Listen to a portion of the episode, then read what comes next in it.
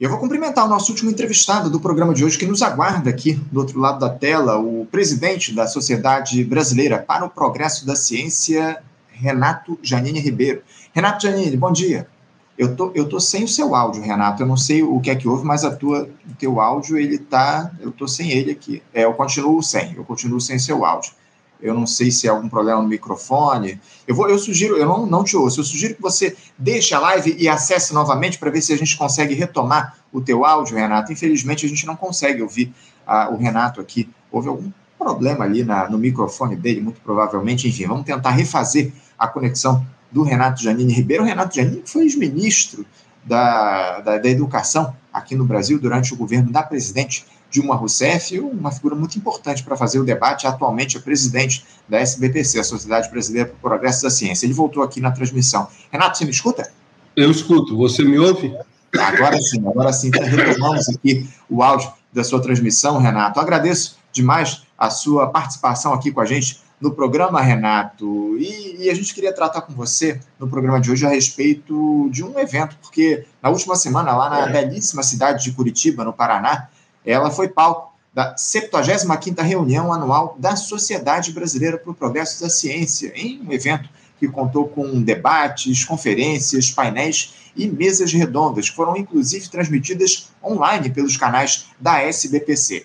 Com o tema Ciência e Democracia para um Brasil Justo e Desenvolvido, cerca de 44.500 pessoas participaram das atividades presenciais o evento também recebeu a visita de 16 mil crianças, adolescentes e professores de escolas da região de segunda a sexta-feira, nessa última semana. Renato, pelo que eu li, pelos números, me parece aí que foi um verdadeiro sucesso essa reunião anual da SBPC. E eu queria que você nos contasse como é que se deu esse encontro nessa semana lá no sul do país, quais os principais temas que foram debatidos desse evento? Ele atendeu às expectativas de vocês? Qual foi a importância dessa reunião anual da SBPC, Renato? Bom, como acho que uma parte dos nossos ouvintes sabe, a SBPC é a maior sociedade científica da América Latina. Ela reúne milhares de sócios e centenas de sociedades científicas afiliadas. Filosofia, física, agronomia, astronomia, tem de tudo. Então, nós escolhemos o tema da reunião antes das eleições. Então, eu propus o seguinte: não sabemos o que vai sair das urnas. Isso pensando em agosto do ano passado, dois meses antes da eleição de outubro. Não sabemos o que vai sair das urnas. Então, tanto pode sair uma reconfiguração da democracia, da ciência, da educação, da saúde, ao meio ambiente, quanto poderíamos continuar com um governo que fazia do combate a todas essas causas sua razão de ser. Então, uh, nós pensamos, bom, de duas uma, ou estaremos usando ciência para reconstruir a democracia, ou estaremos usando ciência para defender o que restar da democracia. E isso, apesar da SPP ser uma entidade não partidária. Quer dizer, nós não somos, vamos dizer, a favor de Lula contra Bolsonaro. Nós somos a favor de um Brasil que tenha ciência, educação, cultura, enfim, tudo isso. Saúde, meio ambiente, inclusão social. Tanto para temos críticas à medida do atual governo, as quais nós contestamos. Mas, enfim, foi essa a decisão. A programação foi muito bem feita pelo nosso secretário-geral, professora Cláudia Linhares, pela Universidade Federal do Paraná, que é extraordinariamente boa, é top, e uh, o evento teve essa, esse fluxo enorme de pessoas. Principais pontos discutidos. Um deles é a, a questão ambiental. A questão ambiental ficou extremamente relevante, né? A gente vê, nunca houve tanto calor no Mediterrâneo, desde que se medem as temperaturas, que faz um século, um século e meio, não sei. Então, é, a situação está ficando crítica. O Ninho, no Pacífico, também está trazendo uh, uh, preocupações grandes. O nosso vice-presidente, Paulo Artacho, que é um grande especialista ambiental, ele me passou, a meu pedido, um link, que depois, se eu conseguir, eu passo para você disponibilizar um outro dia, mas um link mostra como vão ficar as águas do mundo uh, com aquecimento. Está praticamente garantido que a temperatura global subirá nos próximos anos um grau e meio em relação que era da, da era pré-industrial, ou seja, digamos 250 anos atrás. Mas ao risco de chegar a 4. Chegar a 4 graus, Anderson, significa o quê? Acabou a Cidade Baixa de Salvador, acabou uh, praias do Rio, acabou praticamente praia no mundo, acabou o litoral. Vários países vão embora. Aqueles países insulares, no Oceano Pacífico, talvez no Caribe também, que ficam praticamente no nível do mar, aquilo que é no nível do mar acabou. A, a, o derretimento da, da Groenlândia, o derretimento das calotas polares, está, em certa medida, irreversível. Então, essa é uma questão importante, junto com a questão da Amazônia. Aliás, nós vamos fazer a próxima reunião anual, em julho do ano que vem, em Belém do Pará.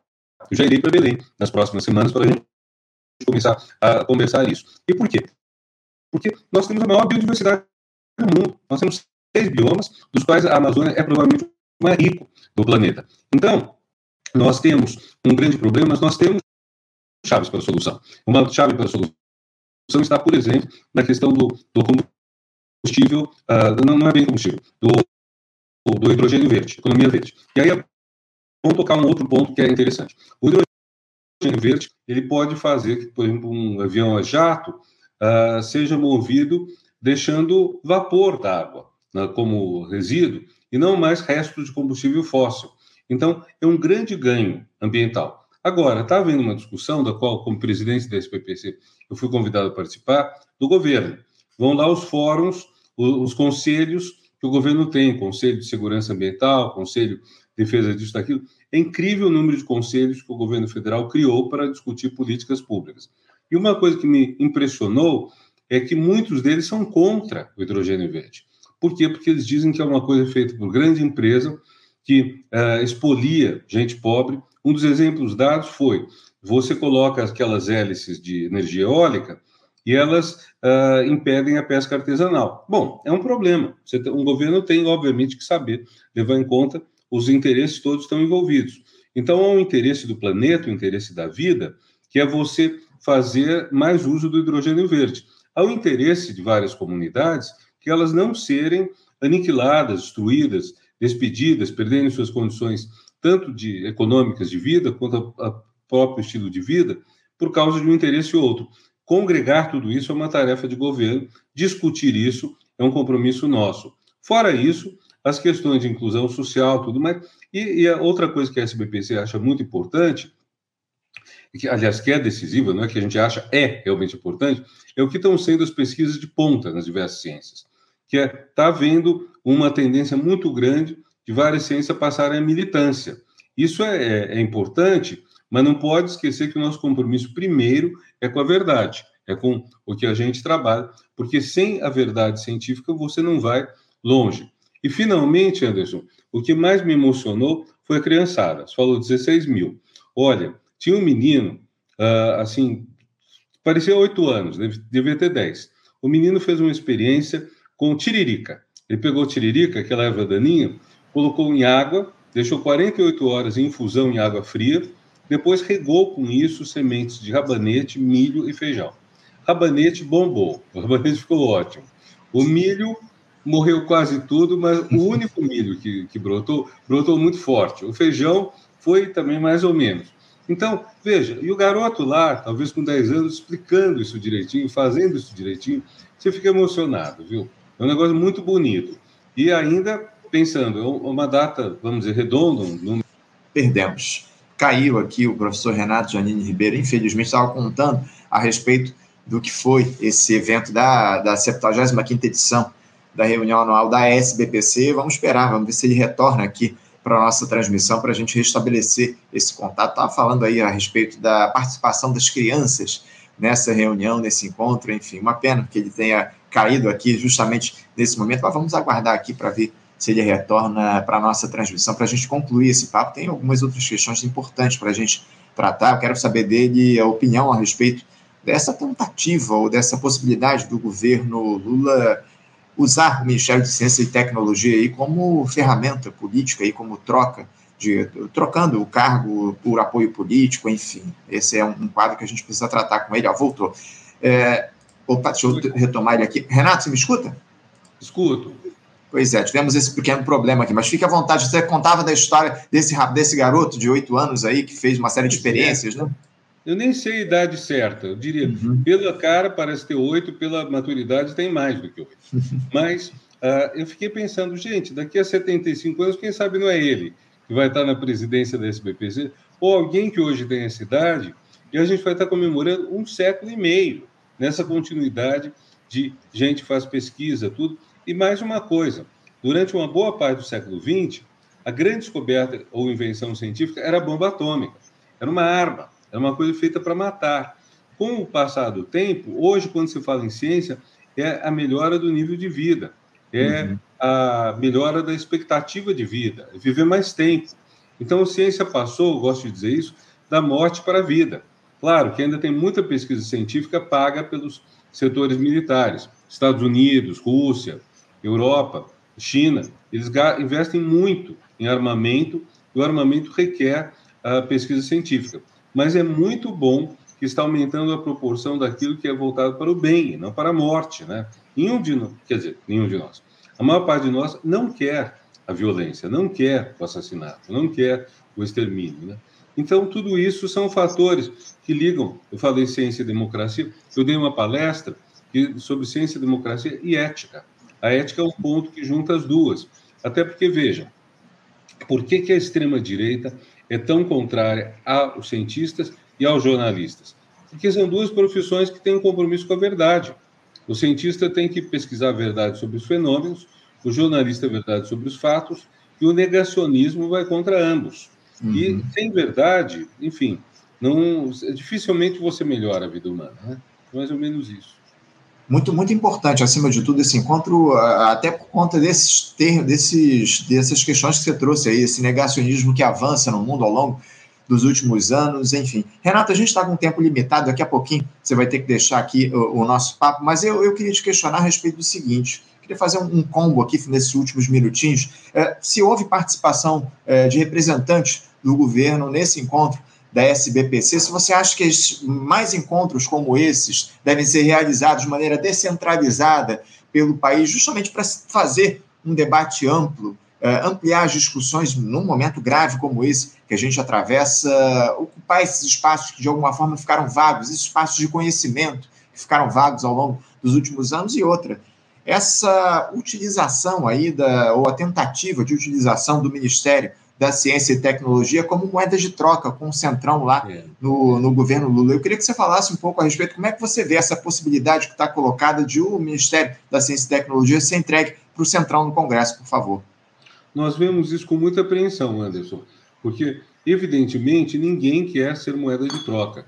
Todo mundo quer que o seu ministério seja protegido. Isso vale para a ciência, vale para a cultura, vale para a fazenda. Imagine só se os empresários, de repente, soubessem que o Ministério da Fazenda vai ser entregue para conseguir uma maioria no Congresso por um partido no qual eles não confiam. Ninguém quer. Agora, é claro que alguma composição o governo tem que fazer. O Brasil votou de um determinado jeito, elegeu um determinado projeto, porque para nós o voto para presidente, para o executivo é mais importante do que o voto para o legislativo. Agora, o fato é que uh, também colocou um Congresso que, que tem sua legitimidade, tem sua legalidade. Então, isso tem que ser feito. E ninguém quer pagar o preço disso, vamos ser sinceros. Aqui eu estou falando como analista da política, não, não como presidente da SBPC. Agora, estiveram presentes a ministra da Ciência e Tecnologia, Luciana Santos, a ministra da Saúde, Nízia Trindade, foi ovacionada, o ministro do, da Educação, Camilo Santana. Alguns ministros tinham prometido e não puderam ir. Ministro Silvio Almeida, na última hora, devido a nascer a criança dele, não foi. Ele lembrou que, que ia nascer criança e não foi. A ministra Marina Silva estava no Oriente, pra, preparando o G20, ela mandou uma belíssima gravação para a gente. Mas, enfim, a, a, a, esse diálogo com o governo é fundamental a gente ter. Sempre nas reuniões da SBPC é convidado pelo menos o ministro da Ciência, presidente do CNPq, CAPES, vários diretores, que a comunidade tem uma interlocução grande. Fora isso, atendendo o que você sugeriu, nós fazemos reuniões regionais. Nessas uhum. reuniões regionais convidamos. Fizemos uma em São Raimundo, não, em Teresina, no Piauí, agora em março, para comemorar os 200 anos da Batalha do Genipapo, que foi o maior conflito bélico em território nacional e que marcou a independência do Brasil no norte, no Nordeste. Fomos também a, a Salvador para os 200 anos do 2 de julho, que é quando as tropas portuguesas foram expelidas de, da, da, Bahia. E, finalmente, dia 15 de agosto, a gente comemora 200 anos do que a gente chama Brasil, porque é quando o Grão-Pará, que era outra colônia, separada da colônia brasileira, se uniu ao Brasil para formar o Império do Brasil.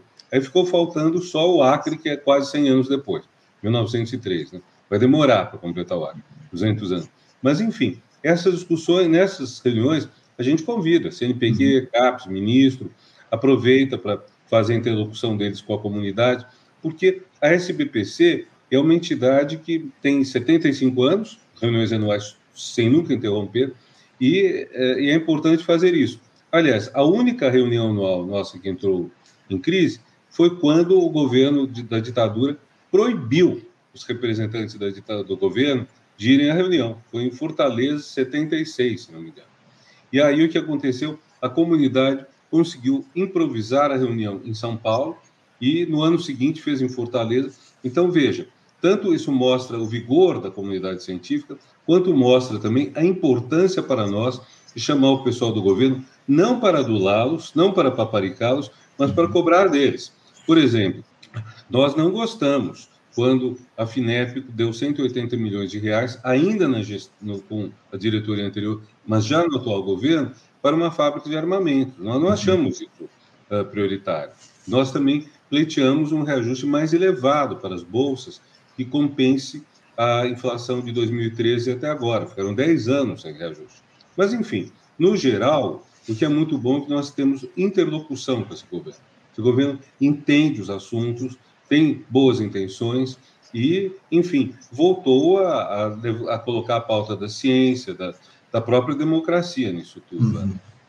Fundamental a retomada desse diálogo e a gente espera que haja um processo de valorização da ciência e tecnologia aqui no nosso país. Renato, infelizmente, nosso tempo está mais do que esgotado. Eu quero agradecer muito, parabenizar vocês da SBPC pela, pela, por essa realização do encontro anual na última semana lá em Curitiba e a gente terá outras oportunidades de dialogar aqui no Faixa Livre. Renato, muito obrigado pela sua participação. Bom dia, um abraço forte. Bom dia, um abraço, então, estamos juntos. Tchau, então. Até a próxima. Conversamos aqui com Renato Janine Ribeiro. Renato, que foi ex-ministro da Educação durante os governos da presidente Dilma Rousseff, também presidente da Sociedade Brasileira para o Progresso da Ciência, a SBPC. Ele estava aqui com horário limitado, né? E tinha, ele tem um outro compromisso agora, às 10 da manhã, e mas é, fez questão de nos atender aqui plenamente no nosso programa. É sempre uma alegria dialogar com o Renato. Bom, gente, vamos encerrando aqui a edição de hoje do nosso Faixa Livre. Quero agradecer demais a participação de vocês. Quero lembrar, acima de tudo, a importância de vocês compartilharem as nossas transmissões, interagirem aqui com o nosso programa. Curta, não esqueçam de deixar lá o like de vocês, o curtir na nossa live de hoje. É muito importante essa interação, os comentários também, compartilhando as transmissões. As transmissões, essa interação é fundamental para que Faixa Livre alcance novos públicos e amplie esse projeto já há 28 anos no ar. Mais uma vez, eu faço esse apelo e peço que vocês compartilhem as nossas transmissões e curtam aqui as nossas publicações. Muito obrigado pela presença de todos vocês aqui no nosso, no nosso programa. E amanhã, a partir das 8 da manhã, estaremos de volta com mais uma edição do nosso Faixa Livre. Desejo a todos um ótimo dia, um abraço forte. Até amanhã. Você, ouvinte do Faixa Livre, pode ajudar a mantê-lo no ar. Faça sua contribuição diretamente na conta do Banco Itaú. Agência 6157 conta corrente 99360, dígito 8. Esta conta encontra-se em nome do Sindicato dos Professores do Município do Rio de Janeiro e região, o Simpro Rio, uma das nossas entidades patrocinadoras, mas seus recursos são destinados exclusivamente para o financiamento do nosso programa. Você pode fazer sua doação de qualquer valor, utilizando também a nossa chave Pix, que é ouvinte@ programafaixalivre.com.br. Sua contribuição é fundamental para a manutenção desta trincheira progressista no ar.